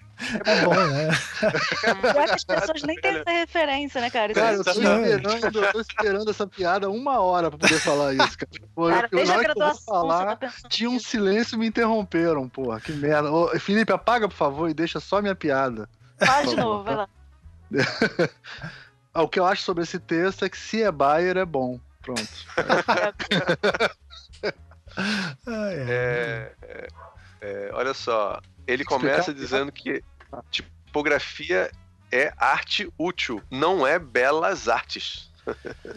Aquela frase. Foi dele que saiu aquela frase: ah, é, design faz dinheiro e arte, sei lá, não faz dinheiro. Uma coisa assim. Não, a primeira coisa que a gente tem que falar é que essa tipografia, É, essa tipografia que ele desenhou, a tipografia universal, acho que a primeira- isso é uma coisa que acontece muito, tá, gente? Eu vou falar isso, inclusive, isso foi uma questão do Enem, tá? É, essa tipografia do Herbert Breyer, do Herbert Bayer, que é o alfabeto. Hã? Do Enad. Do Enad, não foi? Caiu no Enad essa questão. É, Você ah, que falou você falou Enem. Enem. Enem, desculpa, do Enad. É, Que é a chamada universal, que é toda em caixa baixa. Gente, essa tipografia é uma bosta, viu? Assim, para texto, para essas coisas. Então tem Cara, muita gente que ela é- respondeu que a tipografia era maravilhosa, que ela é, É. ótima. E ela é a Não, tipografia. Ela é pra título, É. assim, e olha lá. E ela é a entendeu? uma tipografia da Universidade Estadual de Londrina. Todas as sinalizações eram escritas com essa tipografia. Meu Ah, tá Deus. sério? cara. Aham. Não, Não, mas sério? sinalização é ruim, mas não é pior. Não, ela, Pior cara, ela é horrível pra. Não, mas aí o cara. Mas eu tô. Algum, Mas é a faculdade de design, tem uma coisa histórica relacionada. Então, eu acho que é antes. O curso de design lá é de 97, né? Essas placas tem antes de 97. Então, tipo, acho que era Hum. alguma Tá. pira da arquitetura. É, mas assim, Sempre então deve ser que algum Não é porque ela é histórica que ela é boa, entendeu? Isso é bom deixar claro pros alunos, assim. Claro. Que ela é um marco histórico não quer dizer que ela é boa, né? Necessariamente. Ela, Sim. ela é boa para algumas coisas, mas em geral ela é ruim. É, o, o, a, o O e o A, né? Tanto que depois ele muda o O e o A, porque Não, e ela é um pensamento Não, óbvio, ele- né? De, de grid e tipografia, né? Tipo, é um É. traço contínuo, ela- ela- geométrico, né? Tipo, geométrico. Ela faz ela hiper, que hiper isso, geométrica. É. Ela faz hipergeométrica seguindo aquela coisa platônica de formas geométricas simples. Ela faz um tudo é um círculo, tudo baseado num círculo. E, é, e ela, na realidade, ele está querendo fazer um texto. Ele, aquilo virou uma, uma tipografia de display, né? uma tipografia para título. Mas ele estava pensando aquilo para leitura, né? Ridículo. Também ele fez isso, tinha, sei lá, cara. É, tava. É, não só para pra leitura, cá. ele pensou para tudo, né? na- tinha no 20, mundo. É. ele devia ter 20 Universal. anos, cara. Ele é de 1900. É, a gente até- É tinha bom a 20 gente contextualizar um pouco que o Herbert Bailey era professor de tipografia na Bauhaus, né, na escola de design e de arquitetura da Alemanha, e ele foi o, o primeiro professor de tipografia, ele era o cara da tipografia, e ele fazia também as peças gráficas da, da Bauhaus, né, e livros e publicidade, convite. Então, muito assim da cara da Bauhaus, assim, de design gráfico da Bauhaus, tem, que a gente conhece, tem a ver, veio dele, né, tem muito a ver com ele. Ela é, uma- é- é- é- e são legais. O que a minha, a minha crítica a essa tipografia é que ela é quase uma coisa conceitual, assim, não é para funcionar necessariamente, mas ela também tem uma coisa meio do pensamento dele que é tipo, eu vou fazer isso e as pessoas que se acostumem a ler, entendeu? Uma coisa meio assim, de- É, mas sabe? Com o tempo as pessoas vão se acostumar a ler essa. Ele era contra a letra, na verdade, né? Ele queria que não tivessem línguas diferentes no mundo. É, exatamente. Isso é tudo universal. É, ele. Afinal nesse de contas, né, todos nós somos pessoas. Todo mundo que Todo tem mundo dois olhos enxerga a mesma né? coisa, né? Ah, claro, pô. É. O nosso modernista Isso. predileto brasileiro. É, Quem tem olho, entendeu? Gosta da oferta.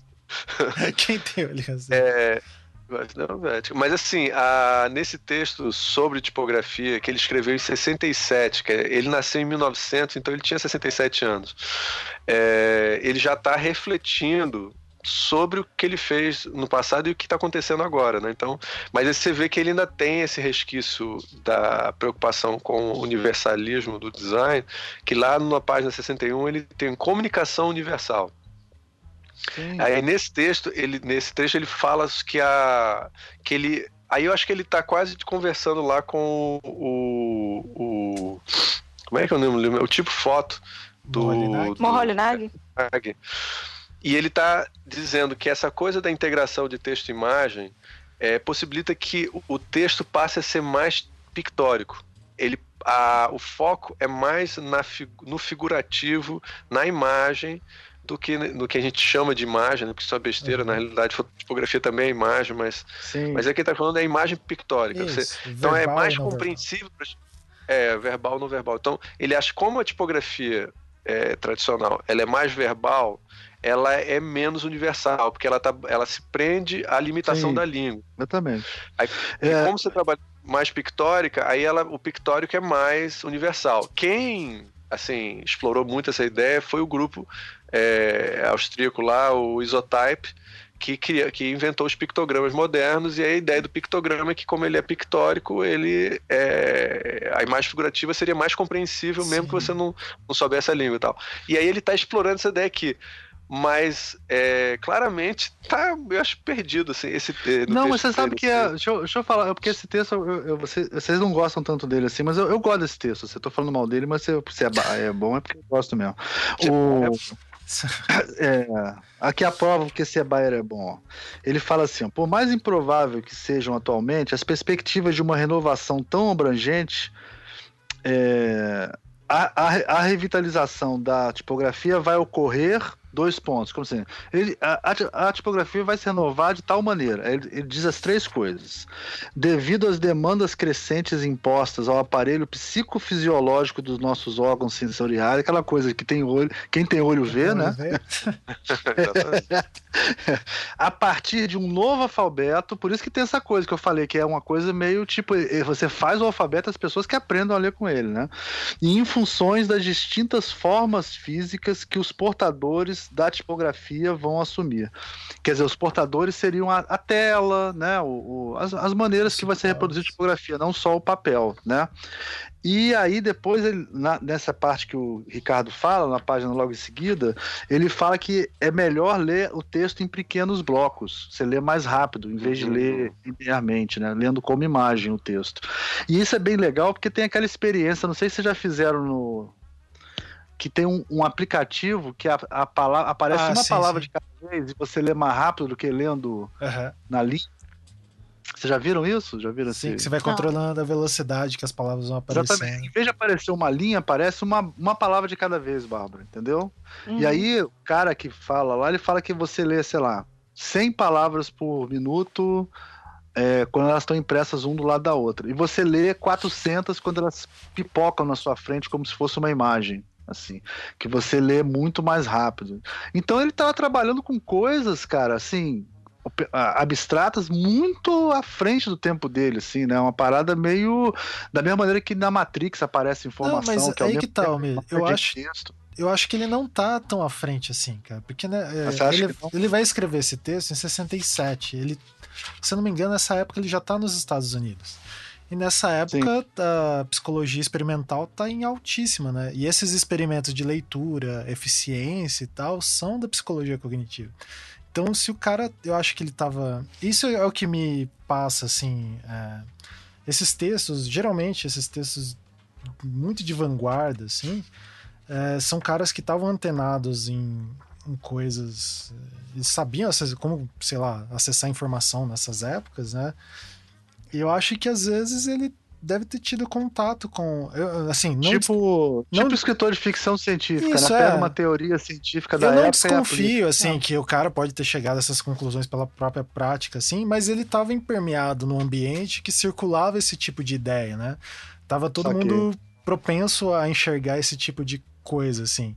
E só que é muito interessante, tipo, ah, o cara pegar e, e conectar esse bagulho que ele tá vendo voando lá na, as pessoas estão preocupadas em, sei lá, descobrir como que o cérebro humano funciona de uma maneira mais eficiente, não sei o que, e o cara conectar com o design e o negócio da tipografia é uma coisa louvável mesmo. Tem, tem muita Sim. coisa desse texto que eu acho interessante nesse sentido. Mas você não, vocês é... não acham que a gente vai ler mais imagens? Cada dia que passa a gente vai ler imagens nesse sentido que ele está falando, não? O que, que vocês acham? Eu acho que sim.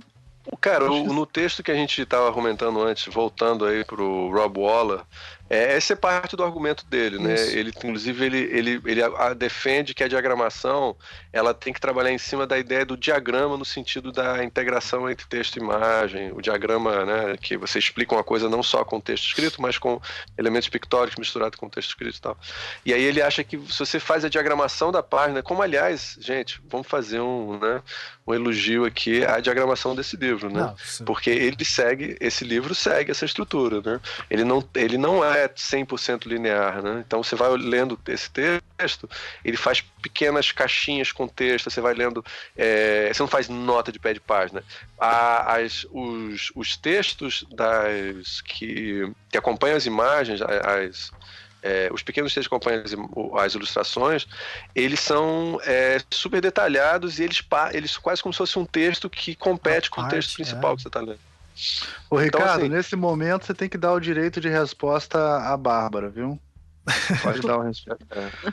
Porque, porque ela ficou incomodada que a gente elogiou muito esse livro e falou mal da outra edição e ela adora a outra edição em inglês. Então, Sim. nesse momento, eu, como o, o, o, tribunal vivo aqui da, do, do visualmente, estou dando direito de resposta para de... Bárbara. Bárbara, manda Defenda a versão original.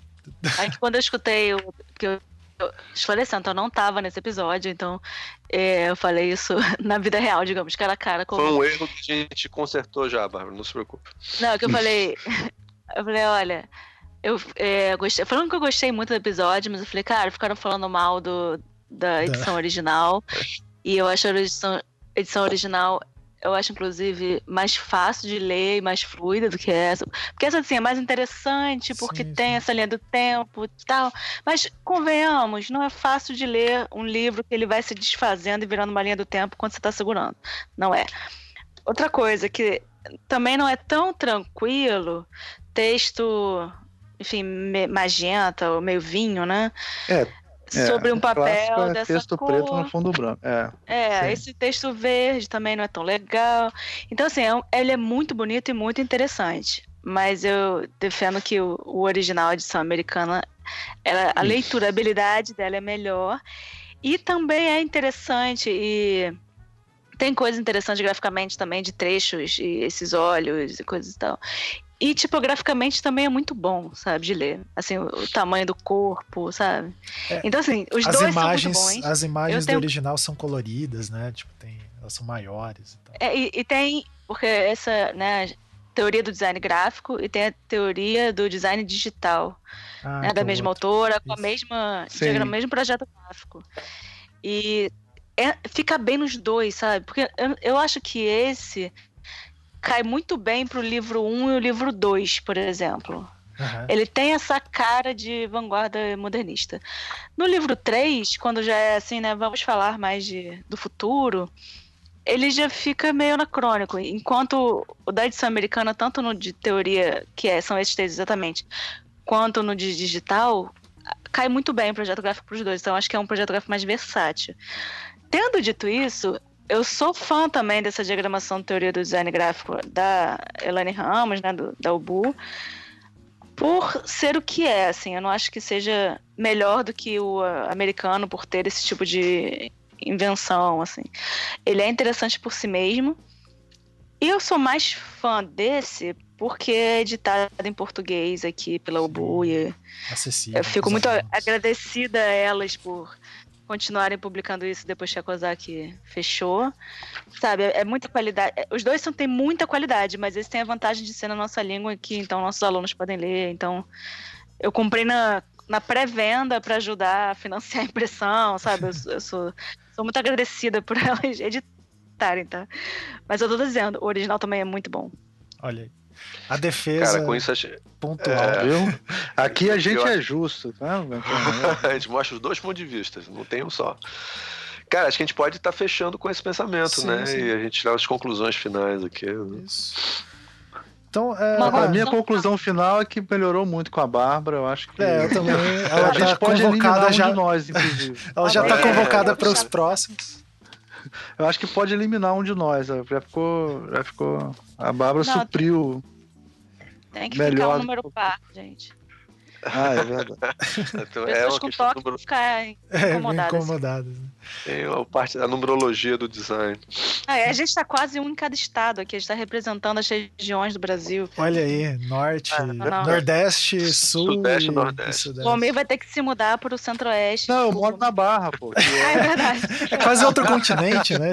É fora do Brasil, é outro estado. É outra Ah, e eu trabalho em Niterói, que é outra cidade, então, Então, praticamente. quem tá no Quatro con- cidades. é, tipo, Barra da continente. Tijuca não é Brasil, Barra da Tijuca é um Miami que tem aqui. É, é filial da Miami que tem um portal É. direto pra Miami. A gente, bom. a gente é realmente o estilo internacional e é, personificado. É, exato.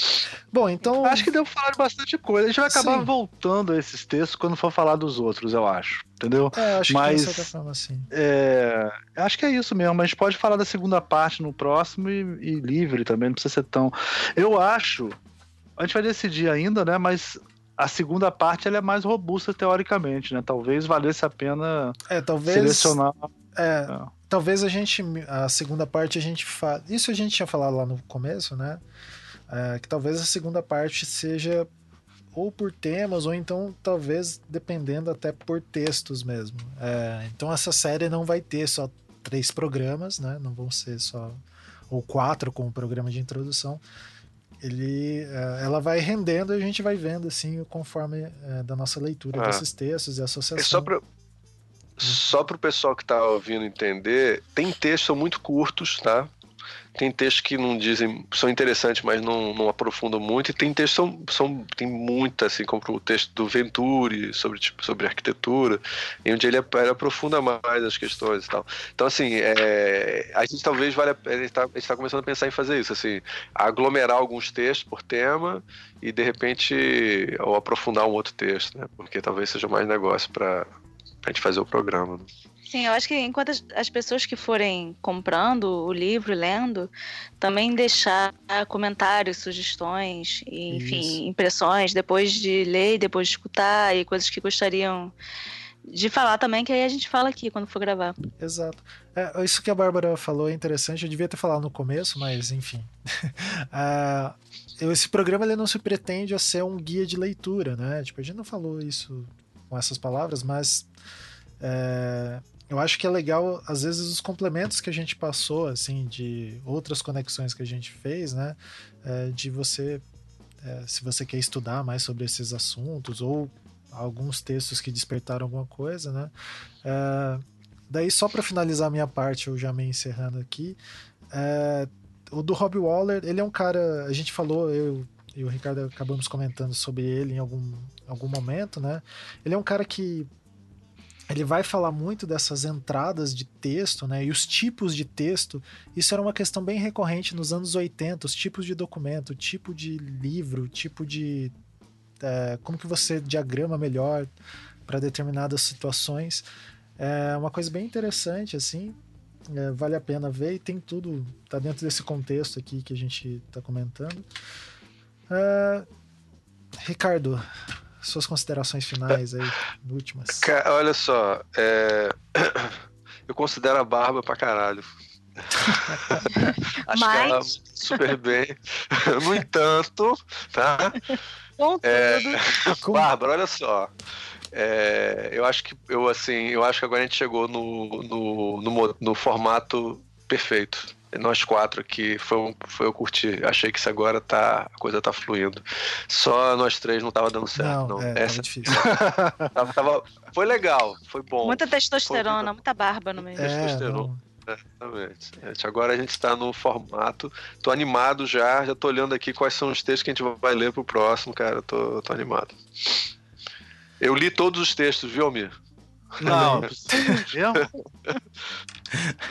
Então, já que você deu o gancho, Bárbara, você teria mais alguma coisa para concluir? Sim, acho que para concluir que essa época que a gente falou aqui hoje, né, principalmente, é né, o começo do século passado, é, é muito importante e é muito importante a gente olhando ela realmente com os olhos de hoje. A gente consegue aprender muita coisa com esse distanciamento. Eu acho que Sim. a gente está na época boa para ler sobre essa época. Eu acho que esses 90 e 100 anos de distância, é, eu acho que agora a gente está conseguindo de fato aprender com, com essa época sem umas amarras que a gente tinha até pouco tempo atrás. E lembrar que esse ano, 2019, são 100 anos da fundação da Bauhaus, do, né, do começo da Bauhaus. Então, é o momento da gente olhar para trás, eu acho, ver o que, que esse pessoal falou e tal, e usar como inspiração sem ser uma orientação, sabe? Mais como inspiração. Então, eu, recomendo todo mundo a, a procurar saber, a ver os filmes da época. Tem muita experimentação do Moholy-Nagy, dá para achar na internet. Procurar mais sab- saber mais sobre esse povo, que eles eles tinham 20 e poucos anos na época fazendo essas coisas, né? Então que o pessoal, os jovens de hoje em dia, se inspirarem nos jovens de 100 anos atrás, que dá para fazer muita coisa legal. Muito bom. Isso aí. Professor Almir, É isso aí. Tá bom É demais. isso aí. Vou falar depois da Bárbara. Quando eu falo, eu tô falando por nós dois, tá? Para deixar claro para audiência. Bom, e já indo pro final, antes de dar tchau, eu acho que é bem importante, nesses momentos que a gente vive, a gente sinalizar, né? Tipo, esse programa, eh, ele foi feito, toda essa discussão que a gente teve aqui, eh, de uma certa forma, por alunos de universidades públicas que produzem pesquisa em design. E, se, e sim, existe pesquisa em design, essas áreas que a galera acha que não se produzem essas coisas, né? e sim saem coisas muito interessantes. Então, é, só para deixar esse. Viva a educação pública de Viva a qualidade. educação pública. Viva, Viva. viva educação pública de qualidade. Então. Tchau. Tchau. Tchau. Tchau. Viva a educação pública de qualidade. É, Uh, viva! Viva!